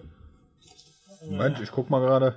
Quillem. Quillem, dass dieser Quillem überhaupt da ist, stört mich, weil das ist ja dieser Klischee entstellte Bösewicht Wissenschaftler. Das, den hätte man für die Geschichte nicht gebraucht. Der hat ja auch, äh, muss man dazu sagen, dieser Quillem, dieser Wissenschaftler, der hat im Laufe der Story, der taucht in, in, in äh, ähm, Teil 1 von der Story, taucht da auf, da ist er wohl nachträglich noch reingeschrieben worden, sollte ursprünglich in Teil 2 und der hat so eine so eine äh, Maske, was so ein bisschen an Phantom der Oper erinnert, so, so eine halbe Maske. Die äh, die kriegt er dann ja auch weggerissen werden im Laufe der Folge, was aber äh, damit zusammenhing, dass der äh, Darsteller wohl irgendwie Probleme mit der Maske hat. Er hatte wohl irgendwie, da hat sich irgendwas gelöst oder oder äh, die saß nicht richtig, das weiß ich jetzt nicht mehr. Und dann haben wir ja darunter dieses Make-up. Ja. Und da waren wohl auch einige Leute nicht ganz so zufrieden mit diese, diesem Ausschlag oder was er da hat, weil er wohl das selber an sich Experimente durchgeführt hat. Ne? Ja, das war halt so, so das war so ultra Klischee, vor allem was auch gerne unter den Colin Baker Staffeln totgeritten wurde. Wir haben ähm, am Ende von Peter Davison haben wir den Maskierten, der entstellt ist und Perry heiraten möchte. Wir haben in Timelash den Borat, der halbseitig entstellt ist. Wie gesagt, das, das hätte ich absolut nicht gebraucht. Also den ganzen Kram hätte man rausschmeißen sollen und dafür die, die notfalls die geschnittenen Szenen wieder reinnehmen. Weiß ich nicht. Ist, das ist für mich so der Haupt, das Hauptbäh an der Folge. Ja, ich, es, es gibt ja auch verschiedene Promo-Shots von der Folge, da siehst du immer die Perry auch auf dem Cover, wie sie die Arme halt so zusammen, als wenn sie steht oder so. Ne? Die liegt ja im Prinzip nur. Das habe ich auch, auch nicht so, so ganz verstanden, warum man äh, irgendwelche, äh, als ich damals die Story das erste Mal gesehen habe, äh, habe ich auch gedacht, oh, da ist irgendwie jetzt äh, äh, Vogelmensch oder was und die läuft als Vogelmensch rum, die liegen ja im Prinzip nur, verwandeln sich dann relativ schnell wieder zurück, als diese Maschine Ja. da abgeschaltet wird. Ne? Also ich, äh, es erschließt sich mir nicht. Wenn jemand eine Idee hat, info.ucast.de. Was ich auch ganz niedlich fand, vor allem weil ich kürzlich noch ähm, Paradise Towers besprochen habe und Happiness Patrol gesehen. Doctor Who und Fahrzeuge im Studio sind keine gute Idee. Nee, vor allem nicht, wenn es umgebaute Golffahrzeuge sind. ne? Auch hier wieder, ich meine, es ist löblich, wenn der Autor sagt, ich möchte gerne eine Verfolgungsjagd in diesen Tunneln mit zwei Fahrzeugen. Ja. Punkt äh, eins, wir können uns nur ein Fahrzeug leisten. Punkt zwei, es fährt fünf Stundenkilometer. Colin Baker könnte schneller rennen. ähm, was es ein bisschen, aber nur ein ganz kleines bisschen rettet, ist diese eine kleine Szene, in der ähm, Äh, Ich muss gerade, ich habe gerade die Szene vor Augen, wo der in dem Golfauto da sitzt und fährt Mhm. und hinten der Guard ist am Schießen. und ich denk mir, hör mal, wenn du jetzt mal zwei Schritte in der Hand nimmst, bist du an diesem Fegel und er gibt da Gas. Ne?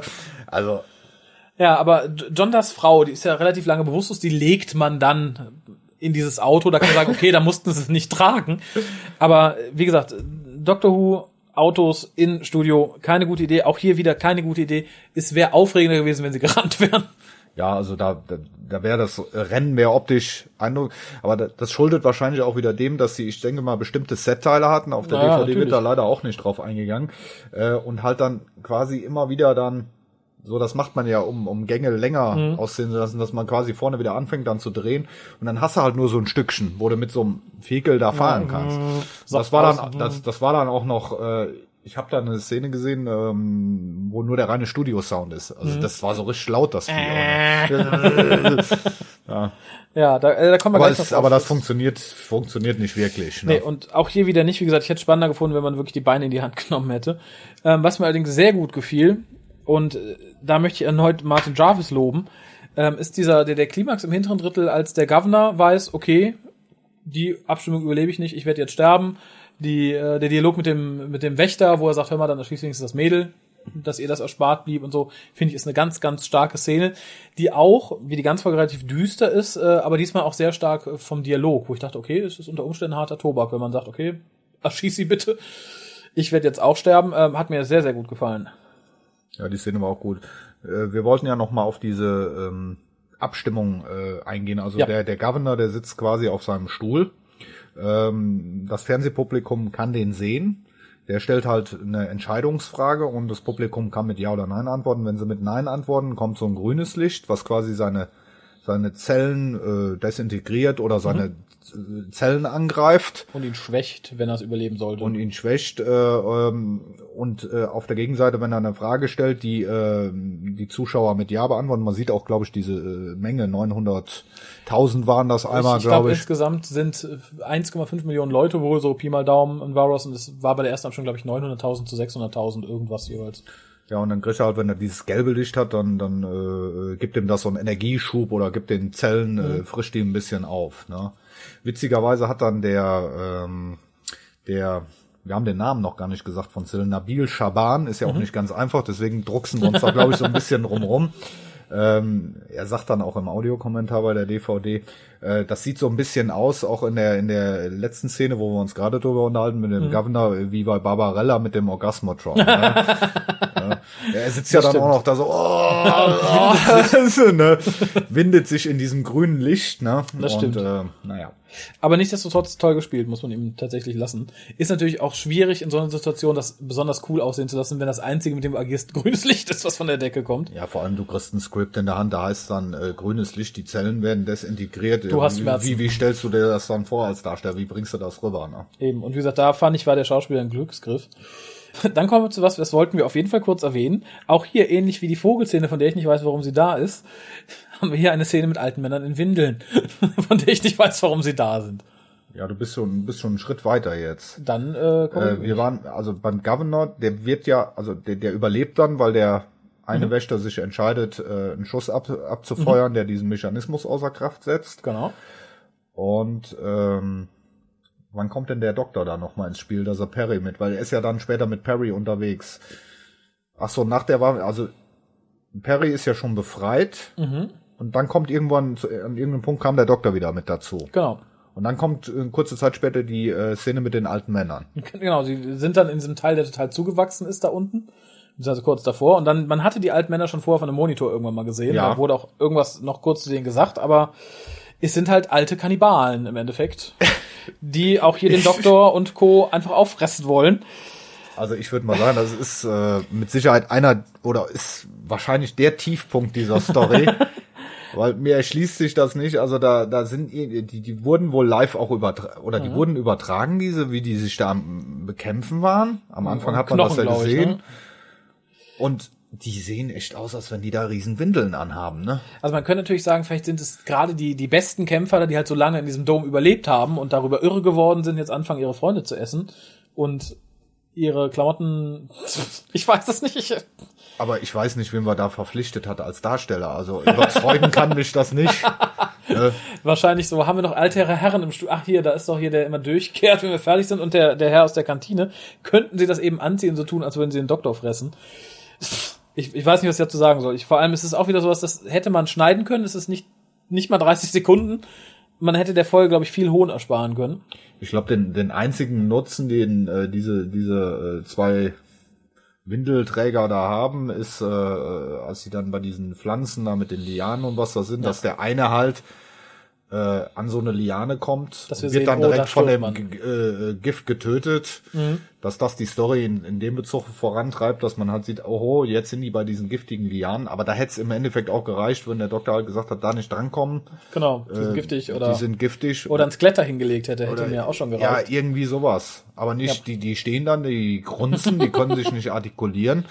Und der eine packt dann an und dann fällt er auch noch tot um und wie der, wie der da tot umkippt, äh, ist also auch Ja. schauspielerisch Mau. unter aller Sau, hätte ich jetzt gesagt. Ne?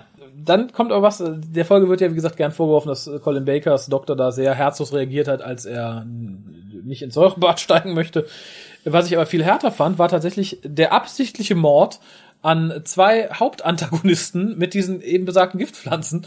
Das fand ich sehr kaltblütig und sehr hart, muss ich sagen. Es war natürlich irgendwo notwendig, aber da dachte ich, okay, dann warum regt sich da? Das, da habe ich nie gehört, dass der mit jemand groß drüber aufgeregt hätte. Das fand ich persönlich so heimtückisch härter. Ja, es, ich glaube, es waren sogar vier auf einen Schlag, ne? Ja, waren noch unbekannte Waffen, äh, Wachen bei, glaube ich. Ne? Das war ja der, der verrückte Wissenschaftler und der Offizier.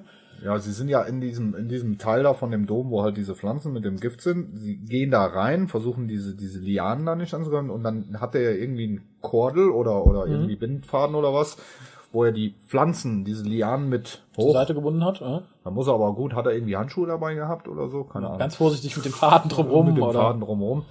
Und spannt den ja quasi nach oben und lässt den dann bewusst los, so Ja. dass diese Lianen, äh, wie du schon sagtest, die zwei Hauptpersonen und dann, ich glaube, zwei Wachen waren noch dabei, dann mit einem Schlag ausradieren. Und Mhm. Ja, die kippen dann das auch fand äh, ich alle. relativ ähm, hart. Wie gesagt, ich äh, Auch hier hatte, glaube ich, das äh, Drehbuch was ganz anderes vorgesehen, dass äh, der Doktor also nicht an diesem Tod beteiligt äh, ist. beteiligt ist, sondern dass die äh, quasi versuchen in dieses äh, in, in, dieses Dings da vorzutreten, äh, vorzudringen mit diesen Lianen und dann versuchen an ihn heranzukommen und dadurch dann halt sterben. Hätte ich vielleicht besser gefunden, muss ich sagen. Aber so ergibt sich natürlich ein etwas knackigerer, kurzer Enddialog und äh, entsprechend äh, ist, ist die Handlung dann auch schneller vorangetrieben. Aber wie gesagt, gerade wenn man der Folge vorwirft, sie ist zu brutal und gerade die Szene mit dem, mit dem Säurebad immer wieder vorkramt, das war für mich die Szene, wo ich dachte, okay, ist für mich so hart an der Grenze, was ich irgendwie von einem Doktor erwarte. Hm, Gehe ich konform mit, weil er hat sie in dem Moment bewusst getötet. Vor allem, er stand ja da. Er hätte ja auch sagen können, hier Leute, an ihn drankommen, wäre schwierig gewesen. Also äh, da hätte es andere Lösungen gegeben. Eben, fand ich schade. Ähm, ah, wo wir bei Lösungen sind. Ich bin auch schon fast, fast am Ende. Äh, hast du noch irgendwas, bevor alles fast wieder Friede, Fude, Freude, Eierkuchen wird? Nee. Weil, wo wir bei Lösungen sind, ich fand die, die, die Endlösung des Ganzen, also die Lösung, die dann praktisch Varos jetzt aufblühen und viel Geld verdienen lässt, relativ einfach. Das war nämlich, ach nee, mh, die Corporation schickt doch keine, weil wir haben jetzt irgendwas anderes gefunden, das geht jetzt nicht und zahlen sie den alles allen Preis, den sie haben wollen, wir brauchen äh, das Zeug so dringend. Fand ich war ein bisschen sehr gemütlich ausgesessen. Einfach so sagt, okay, wir haben noch fünf Minuten, äh, der Chef sagt, ja, Ja, man muss dazu noch einwerfen, ähm, dass der Sill halt diese, diese Invasionsflotte oder was da angefordert hat Mhm. Und bekommt ja dann eine Absage quasi von denen, dass sie nicht kommen. Genau. Und das fand ich halt sehr einfach gelöst. dass Man sagte, ja, kommt noch eine große Flotte. Ach nee, doch nicht. Der Chef hat entschieden, äh, wir zahlen doch mehr. Fand ich, wie gesagt, äh, sehr, sehr einfach gelöst. Aber das Ende fand ich dann eh ein bisschen unbefriedigend. Eben aus, aus diesem Grund und aus dem Grund, dass der Doktor einen ganz, ganz schrecklichen Witz macht, indem er Perry Perrier nennt, um auf Sill anzuspielen, der immer gewässert werden möchte. Da hätte, finde ich, noch ein zweiter Blick nicht geschadet. Ja, das ist, ist am Ende ist natürlich ein bisschen gerafft dann. Äh, ich weiß nicht, wenn man da vielleicht auch schon im Hinterkopf hatte, man will diesen Charakter von Sill noch mal wieder bringen, dass das vielleicht noch mit eingespielt ist, äh, glaube ich aber nicht, weil da äh, ja auch schon ein Drehbuch äh, vorhanden ist. Da hat man sich relativ einfach aus der Affäre gezogen. Ne? Fand ich auch. Ähm, Ja, ähm, ach so, was allerdings sehr nett war, und das war auch wieder ein undeskripter Beitrag von, von Herrn Jarvis, äh, dass der Doktor sich vom Governor verabschieden möchte und ihm die Hand hinreicht und er weiß erstmal nicht damit anzufangen. Das fand ich sehr intelligent in dem Moment gedacht als Schauspieler, weil man sagt, okay, ist ein fremder Planet, vielleicht verabschieden die sich nicht so. Mhm. War, fand ich sehr gut gespielt, alle haben auch entsprechend darauf reagiert, weil es ist, glaube ich, auch ohne Schnitt. Fand ich sehr, sehr, sehr gelungen. Und auch die letzte Szene fand ich ganz, ganz intelligent eigentlich, wo die beiden, das, das Ehepaar wieder dann sagte, oh, wir sind frei, toll. Was machen wir jetzt? Weiß ich nicht. Und ich finde, das ist so ein bisschen bezeichnend. Ähm, ich glaube, es war Jackie Chan, der dafür ganz viel Ärger mal sich eingehandelt hat. Weil er sagte halt, viele Menschen brauchen eine gewisse Art an, an Richtlinie und eine gewisse Art an, an Hand, die sie hält. Er bezog es damals auf China, was ich tatsächlich auch überzogen finde. Aber er sagte halt so in, in totalitären Regimen, manchmal ist das nötig, weil die Leute sonst einfach nicht wissen, was sie machen sollen. Und das spiegelte das in dem Moment irgendwie wieder. Da musste sofort dann denken, dachte, ja, ist vielleicht nicht das Allerverkehrteste. Weil die haben halt auch nie gelernt, irgendwie eigenständig irgendwas zu machen. Die werden jetzt tatsächlich mhm. erstmal da sitzen und ich kann mir auch gut vorstellen, dass es auf Varos jetzt erstmal etwas ungemütlicher wird. Ja, es ist halt ähm, im Ursprungsskript wurde auch wurden auch diese Zellen so beschrieben, dass man sagte, eine Wand besteht im Prinzip aus Fernseher, mhm. aus einer aus einer Fernsehfläche. Da hat man wahrscheinlich vom Budget klar, man hat dann diesen kleinen Bildschirm, hätten sie es budgettechnisch umsetzen können, dann wäre das vielleicht direkt bewusster geworden, wie wichtig in dem Moment für die äh, Gesellschaft auf mhm. diesem Planeten äh, so ein der große Fernsehschirm, also die Fernsehwand ist, ja. dass das quasi der Lebensinhalt ist. Tagsüber in der Mine arbeiten und äh, abends halt Fernsehen. Ja. Wenn wir das jetzt äh, reflektieren auf unsere Gesellschaft heute, ich meine, Leute gehen arbeiten und gucken sich abends äh, äh, Supertalent oder sonst was an. Mhm. Äh, zieh denen mal den Fernsehstecker raus. Ja, Da brauchst du noch nicht mal irgendwie äh, eine Diktatur oder, oder irgendein Regime äh, dann wirst du auch schon die Leute haben, die sagen, ja, was mache ich denn jetzt? Ich habe keinen Fernseher mehr oder nimm mal, nimm mal Internet heutzutage. Strom ist weg. Oh, oh ja. da wird's dann schon schwierig. Das stimmt schon. Eins habe ich noch vergessen.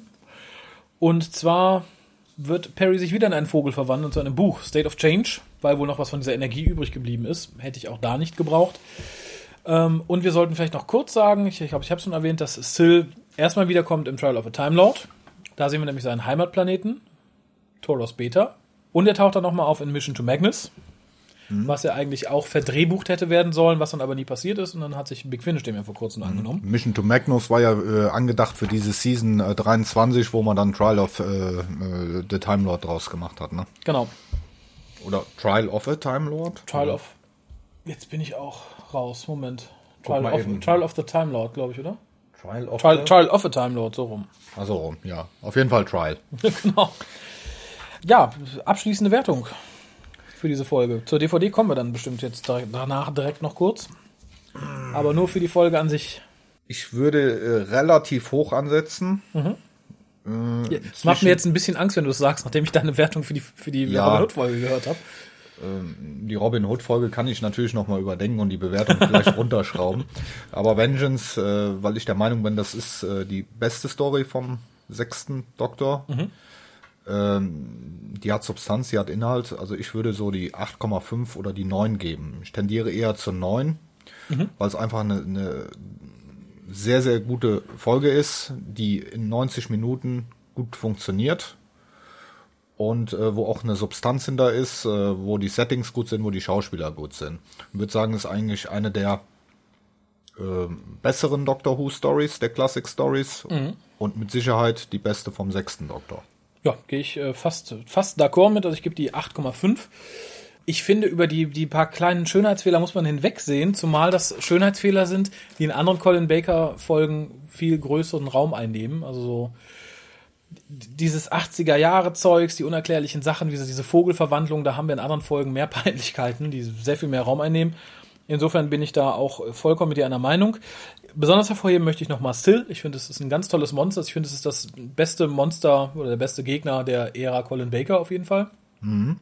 Ich würde ihn auch gern immer wieder sehen und hören. Den könnte man gut und gerne auch mal in die neue Staffel transportieren. Hätte ich nichts gegen, zumal ich auch allein die Idee dieser, dieser Außerirdischen ganz interessant finde. Sowas hatte man in Doctor Who eher selten. Mhm. Dass sie halt nicht zwei das, Beine haben, zwei Augen. Dass sie halt vom Wasserplaneten kommen, genau. Genau, fand ich weg. Also 8,5 gebe ich da gerne. Und finde tatsächlich auch, es ist äh, mit das beste Colin Baker Serial. Teile vom Trial finde ich ähnlich gut, aber gerade in der Staffel, gerade wenn man guckt, was davor und danach kam. Es ist ja, äh, ich sag mal, beim, beim Trial hast du halt das Problem, das hängt ja irgendwie alles zusammen. Ja, das so, stimmt. Und äh, wenn du mal Trial, Trial außen vor klammerst äh, und, und sonst die Einzelstories mal betrachtest, dann ist wirklich Vengeance eine, die man sich so schnappen kann. Ja. Äh, wo man vielleicht als Basiswissen höchst noch braucht, okay, die TARDIS äh, äh, hängt da in diesem Raum fest, weil sie, eine, weil sie nicht funktioniert, auch aufgrund dessen, was vorher war, ein Attack auf, auf äh, the Cybermen, was man noch nicht mal unbedingt als Vorwissen braucht, Nee, dann das funktioniert die als Einzelstory sehr, sehr gut. Ja. Das stimmt. Mm, Ja, zur DVD ganz kurz. Es gibt eine Erstauflage, die ist von 2001. Die äh, Special Edition ist von 2012 und ist tatsächlich eine Special Edition. Also ich setze es mit auf die Webseite, wenn ich es noch finde. Ich habe einfach mal das Bild verglichen. Allein am, am, am Bild haben die noch so geschraubt, es ist, sieht so viel besser aus in der Neuauflage. Jetzt sollte man, ich will mal kurz einlenken beim Bild, weil mir Ja. ist das auf dem, auf dem großen äh, Fernsehschirm auch aufgefallen. Äh, das Bild ist gut für, für ein äh, mit 80er Bildmaterial. Aber sehr weich. Es ist äh, weich, teilweise könnten die Farben ein bisschen kräftiger sein und das äh, flackert auch manchmal ein bisschen. Okay. Also das Bild, wenn man, je größer der Bildschirm wird, dann merkst du das so ein bisschen so, als wenn die Farben weggehen würden. Ne? Äh, aber dennoch eine, eine sehr gute Bildqualität. Man muss halt immer äh, das auch in Betracht ziehen. Das Material ist halt, wie viel haben wir jetzt? Fast 30 Jahre alt. Ja. Ne? Ja, das auf jeden Fall, aber wie gesagt, vor allem wenn man die Erstauflage hat und überlegt, soll ich die, die, die Special Edition holen, das lohnt sich auf jeden Fall. Wie gesagt, allein, ich denke, das liegt auch, dass die Farben manchmal ein bisschen verwaschen aussehen, liegt daran, dass die, glaube ich, unheimlich viel äh, Rauschfilter einsetzen mussten. Also ich habe eine Szene genommen, die relativ viel Schwarz enthält, um dieses Foto zu machen und die ist halt im Schwarzen sehr grau verrauscht und in der Special Edition sieht man es halt nicht mehr so arg. Und die Extras sind en masse. Also die DVD 1 enthält nur die Folge. Ich dachte erst, ich habe mich vertan und die wäre kaputt. Allerdings mit sechs Audiospuren. Sechs Tonspuren, ja, ja. Und Also zwar einmal, ganz kurz, der, der, der normale Ton in Mono, der normale Ton in 5 zu 1 Abmischung. Dann haben wir den isolierten, die isolierte Musik, einmal in Mono, einmal in 5 zu 1. Wir haben den Studio-Sound ohne Effekte. Und das finde ich enorm und auch irgendwie die Idee ganz cool, muss ich sagen. Also das haben wir, glaube ich, bei keinem anderen Release in der, in der Menge. Also wir haben ab und zu einen Isolated Score oder auch mal eine 5 zu 1 Abmischung, aber Hut ab. Vor allem, dass man den, den unbearbeiteten Studio-Sound noch gefunden hat, finde ich ganz interessant. Macht die Folge natürlich nicht besser, wenn man so guckt, aber ist halt für, für den Interessierten nicht verkehrt. Du hast noch den Audiokommentar-Track vergessen. Okay, einer mehr. Äh, Ja. Wird diesmal gesprochen von Colin Baker, Nicola Bryant und Nabil Shaban. Und du sagtest, der ist ganz interessant, ne? Der ist interessant, die äh, witzeln auch ein bisschen rum. Ich habe ja eben auch ein bisschen was aus dem äh, Kommentar rausgeholt. Ähm, es wäre vielleicht auch hier, aber das hat man halt, ich denke mal, der Audiokommentar ist von der 2000er übernommen. Ähm, die sitzen halt die drei alleine vom Mikro. Es wäre halt vielleicht schöner gewesen, wenn man vielleicht noch mal was Neues aufgenommen hätte mit einem Moderator, der noch mal ein bisschen einlenkt, ein bisschen was erzählt. So hat man mal zwischendurch ein paar Pausen.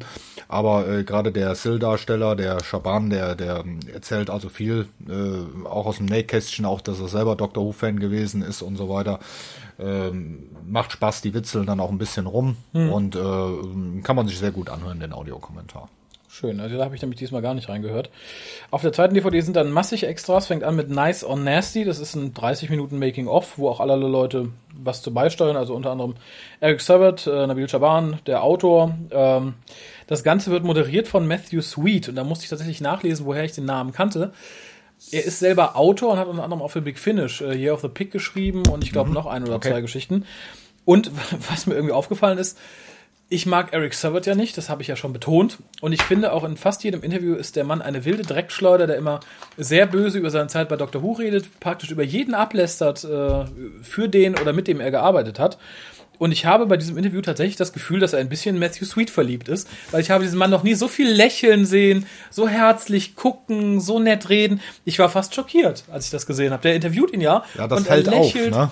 Aber enorm. Ich hätte nicht gedacht, ich so, aha. Und äh, Da, da meint man fast, da sitzt ein Pärchen, was gerade am Turdeln ist. So, so ein ne? bisschen, So, also äh, Sweet, äh, ist, da spiegelt es nicht ganz so sehr wieder, aber bei Eric South dachte ich, na, na, meine Fresse, du fragst aber gleich nach einem Date, oder? Ansonsten ist das Making-of interessant, aber nichts Besonderes. Also ich habe da jetzt nichts rausgezogen, was ich nicht aus den Production-Subtitles hätte irgendwie Es ist, es ist auch insoweit ent, enttäuschend, weil du äh, weder Colin Baker noch äh, Nicola Bryant in, in Interviews dabei hast. Du hast im Prinzip den Writer, Eben. du hast alte Archivaufzeichnungen aus 2003 vom, vom äh, Shaban, dazwischen. Ähm, war ein bisschen enttäuschend. Also da hat es durchaus bessere Dokumentationen gegeben. Das stimmt. Ich finde, es ist immer schon so ein Warnsignal, wenn du niemanden, der an der Produktion beteiligt hast, der dadurch führt, sondern dass du jemanden da hinsetzt, der damit nichts zu tun hat und die Leute interviewt. Ähm, dann haben wir eine kleine Doku drauf, die fand ich ein bisschen unsinnig. Idiot's Lantern geht knapp acht Minuten. Ist im Endeffekt so die Frage, wie baut Dr. Who das Fernsehen in seine Erzählung ein? Wird gehalten von Samira Ahmed, äh, die, glaube ich, Psychologin ist oder sowas. Geschrieben hat Simon Gurrier. Ja, das ist aber was, was man mal wegklicken kann. Ja, ich habe es auch nicht ganz geguckt, weil ich, ich, das ist doch so ein Freundschaftsdienst, oder? Da, die, die ist wahrscheinlich irgendwie mit dem Herrn Gary irgendwie befreundet, sagt, komm, das machen wir eben, ja. haben wir noch ein Extra und dann gehen wir heute Abend mal zusammenschlafen. Und wir haben, ich glaube, diesmal tatsächlich alle Extended und Deleted Scenes drauf, es sind 18 Minuten. Und ich habe sie auch nicht ganz geguckt, weil es ist tatsächlich ein bisschen ermüdend dann. Hast ja, du sie komplett durch oder? Ich habe sie komplett durchgeguckt. Ich bin, also vielleicht war ich kurz aus dem Raum oder so, dass ich äh, eine Szene habe ich vermisst, äh, wo dem, wo dem Sil dieser, äh, der hat so einen Übersetzungsmechanismus. Mhm. Ähm, da hätten wir eigentlich eben auch noch drauf eingehen müssen. Stimmt. Ne, den Übersetzungsmechanismus. Können wir ja gleich mal noch kurz ansprechen. Ja. Ähm, wo der explodiert. Die habe ich irgendwie nie, entweder habe ich sie nicht gesehen, aber ansonsten müsste da nahezu alles äh, drauf sein. Das, wenn du auf äh, Disc 1 die Folgen mit Production Subtitles, dann kriegst du auch immer erzählt, da war die Szene geschnitten um acht Sekunden, da war sie da. Und im Prinzip äh, kannst du dir das sparen, weil du dann auf Disc 2 halt die ganzen Outtakes und Deleted Scenes hast. Genau, und wenn dir ganz langweilig ist, kannst du dich hinsetzen, alles wieder zusammenschneiden. Dann ja. hast du eine sehr lange Colin Baker Folge. Ja, das wäre eigentlich äh, was, was man hätte ja bei diesem Projekt machen, machen können, dass, dass man sagt, wir bieten Extended-Version. Es gibt ja durchaus ja. Releases in der, in der Classic Range äh, von Doctor Who, wo man äh, verlängerte Folgen hat oder ja. die Wahl zu einer verlängerten Folge. Ne? Das wäre unter Umständen, glaube ich, aber hier dann die dritte DVD geworden im Set ja. und äh, das wäre schwierig. Aber ich finde auch tatsächlich, dass es nicht unbedingt gut tut. Also ich fand, ich habe die ersten paar Minuten geguckt, es zieht sich dann, glaube ich, sehr. Also einer der Vorteile von Varus ist für mich, dass du halt eine relativ schnelle, angenehme Szenenabfolge mhm. hast, dadurch, dass die Szenen halt relativ gekürzt sind. Das würde dadurch verloren gehen, ist bestimmt mal interessant, aber hat, glaube ich, nicht so viel Mehrwert. Ja, nee, also ich habe die Szenen komplett geschaut. Dadurch, dass ich vorher die Folgen mit Productions habe, wusste ich ja im Prinzip auch schon, ah, da wo ist geschnitten worden. Das, und das, du hast ja bei diesen äh, Deleted Scenes hast du dann äh, immer noch ein Stück vorher oder nachher meist dabei. Mhm. Da ist jetzt nichts, was irgendwie äh, ähm, oder was man nicht verschmerzen könnte. Ja. Eben. Äh, das nächste Extra ist genau sowas. Das ist nämlich die besagte Szene mit dem Säurebad mit anderer Musik. Ja, oh. das wäre mir jetzt, hätte, hätte man es nicht dazu geschrieben, wäre es mir nicht aufgefallen. Ich hätte mich vermutlich gefragt, warum die Szene da nochmal drauf ist. Für den Komplettisten in mir ist es schön, aber wirklich ausführlich gucken muss man es nicht. Äh, dann haben wir, das ist glaube ich ein extra noch von der Erstauflage, Behind the Scenes Studio Recordings. Das sind einfach unkommentierte vier Minuten Aufnahmen aus dem Studio. Ich glaube, das ist da, nett. wo der Chief Officer seinen Text vergisst. Und, und den äh, Stuhl, wo der Stuhl falsch steht, ja. glaube ich. Also es gibt eine Szene, da holt er nämlich dem Governor einen Stuhl und in diesem Outtake dann in dem Fall steht der Stuhl falsch da. Ach nein, es ist sogar im nächsten Punkt. Ich bin verrutscht. Da haben wir nämlich noch drei Minuten Outtakes, da ist das, glaube ich, bei. Ja, ja, das kann sein. Und die Outtakes fand ich auch relativ unlustig. An sich bin ich ein Freund von Outtakes, aber hier hat es mich nicht zum Lachen gebracht. Nee, das, das so nicht. Also war relativ ernst. Ähm, ja, dann haben wir Trailers und Continuities. Das sollte, glaube ich, finde ich immer nett, wenn es drauf ist. Ist aber auch nur ganz kurz, ich glaube 58 Sekunden oder so. Ne? Ja. Uh, Tomorrow's Times, The Thick's Doctor ist ganz nett. Ist halt so ein eine Übersicht über die ganzen Newsmeldungen, die es so zur Zeit des sechsten Doktors gab. Ja, das war ein Item, was ich eigentlich ganz interessant fand. Hast du die Laufzeit aufgeschrieben? 13 Minuten. Nö, 13 Minuten, ne? Genau. Ähm, ja, am Anfang hatte ich gehofft, Nick Courtney spricht das Ganze, aber er spricht, glaube ich, nur den Titel. Und danach mhm. äh, übernimmt Sarah Sutton als, ja, als Fake-Nachrichtensprecherin irgendwie. Äh, das fand ich so als, als Konzept eines Extras etwas bizarr, muss ich sagen. Also, es ist nicht eine, wirklich eine Doku, sondern es ist so ein bisschen gespielt, aber dann halt doch in den Einspielern doch mehr Doku, aber mich wunderte halt so ein bisschen Sarah Sutton da zu sehen, die da ein bisschen rumspielte. Ganz nett, aber inhaltlich sehr interessant, fand ich. Ja, ich denke mal, wenn wir, wenn die äh, die Extras für die Special Edition produziert haben, dann hat man das irgendwie noch mit dabei gepackt, hat die vielleicht gerade noch im Studio gehabt oder so und hat gesagt, setz ich mal noch dahin. Ja. ja. wie gesagt, sehr interessant. Ebenso wie das nächste, ist aber auch relativ kurz. Eine Minute Colin Bakers Announcement als Doktor bei BBC News. Dann ein Ausschnitt vom Frühstücksfernsehen, bei dem Colin Baker als neuer Doktordarsteller geladen war für einen Komplettisten auch nett, aber halt auch mehr nicht. Was interessant ist, dann dieser Saturday Superstore, den ich vorhin schon erwähnt hatte, geht eine Viertelstunde und sind die beiden halt zu Gast in dieser ja, Kinder-Call-In-Sendung sozusagen. Ich frage mich, ja, wie das läuft. Der Kinder 080, fragt nicht eure Eltern, ruft einfach ja, an. Dann ruft da die Nicola Bryant an. und, und den neuen Doktor. Da kommt auch der hässliche Stuhl her, den wir vorhin erwähnt haben. Finde ich, ist eine schöne Sendung, zumal ein kurzer Ausschnitt daraus schon seit Ewigkeiten immer mal eingeblendet wird bei Dokus oder so. Und zwar werden die beiden von Anthony Enley als, als Master in so einer Rolle als Master Ja. angerufen. Und das finde ich ist, ist eine schöne Szene, weil ich glaube auch das nicht, denn dass der es Enley groß wirklich, der da, Ja. der spricht? Oder war das, Ja. weil ich habe schon gedacht, okay, vielleicht war das irgendein Trollo. In den 80ern hast du auch schon Trollos gehabt, die hatten dann kein Internet, die haben dann äh, ein. Telefon gehabt. Ne? Äh, nee, ich, ich glaube, ich bin mir hundertprozentig sicher, es ist Endly Endly, weil es stand ja dann die nächste äh, Masterfolge sowieso vor der Tür, ähm, Mark of the Rani. Und es ist halt so genau der Stil, den Jonathan Turner fährt. Weißt du, wir hijacken einfach eine Kindercall-In-Sendung, um noch ein bisschen Promo zu machen. Guck mal, der Master kommt bald wieder. Hat Aber mir ist, Freude bereitet. ist natürlich auch toll, ne? Ähm, unten sahst du ja die Einblendungen, wer angerufen Mhm. hat, dann so, der Master. I am the Master and you will obey me. Genau, es ist toll gesagt. Ich mag Anthony Enley ja sehr gerne. Das letzte Extra ist ein Sketch, der auch viel irgendwie, ich weiß nicht, ob auf Bootlegs oder wo ich das her hatte, der taucht ja auch immer mal auf Dokus auf. Das Ja, ist ein ist nie gesendet worden, stand Genau, French and Saunders Sketch, der am Set von Trial of the Time Lord aufgenommen wurde. Acht Minuten fast. Kann man sich mal angucken. Ist- Wenn ist beim ersten Mal ganz lustig. zum äh, Tee trinken geschickt werden. ich bin aber auch ein Silurian. Ist halt nicht, ähm, also ich weiß nicht, es ist jetzt, ich muss nicht laut loslachen, es hat auch was sehr Bizarres an sich irgendwie. Äh, ist, ist aber sehr unterhaltsam, wie gesagt. Also ich, ich ist, ist ganz nett für komplett. schade, wenn es weg wäre. Ich fand's nur hier, dass also hier auf der DVD, das hätte man äh, besser irgendwo in die, in die äh, Trialbox gepackt. Mhm. Vielleicht ist es da auch noch mal irgendwo drauf. Das kann durchaus sein. Ne? Echt, das, das glaube ich fast nicht. Ich denke, das haben sie da vergessen, haben darum gesagt, okay, wir haben jetzt noch Okay. ein Special Edition, wir packen es damit drauf. Insgesamt finde ich das DVD-Release, wir haben ja mal zeitweise auch dafür Noten gegeben, ähm, möchte ich hier auch noch mal einführen. Ich finde, es ist eine, eines der geilsten Releases, die wir haben, so vom, vom Umfang her. Wir haben halbwegs interessante Dokus, da haben wir auch schon wesentlich schlechtere gehabt. Äh, aber allein durch Disc 1 mit den sechs Audiospuren kriegt die ein enormes Plus. Äh, und durch die Vielfalt an Sachen, die drauf sind. Also wie gesagt, ich hatte eigentlich damit gerechnet, ja, guckst du dann noch eine halbe Stunde eben in die Extras rein. Pustekuchen, da sitzt ein bisschen länger dran. Fand ich sehr schön, wird auch der Folge insgesamt sehr gerecht. Ich finde nur, es ist ja ein relativ spät erschienenes Release, ähm, dass die Dokus da ein bisschen nachlassen. Also ich hatte das Problem, glaube ich, auch kürzlich bei, ich weiß nicht, wir haben irgendwas reingeschaut, was auch irgendwie so um 2011, irgendwie 2012 erschienen ist. Und da sind halt manche Dokus, wo man sagte, okay, wir haben nur ein paar Leute, nicht die interessantesten, wir haben auch nicht so viel Kohle. Und das spiegelt sich halt so ein bisschen wieder und das empfand ich hier ähnlich. Wobei, diese Doku reißt es raus, weil sie das Lächeln von Eric Savard enthält. Das hat man nicht oft. Das ist auf dieser Scheibe und das macht diese Scheibe irgendwie wertvoll und einzigartig.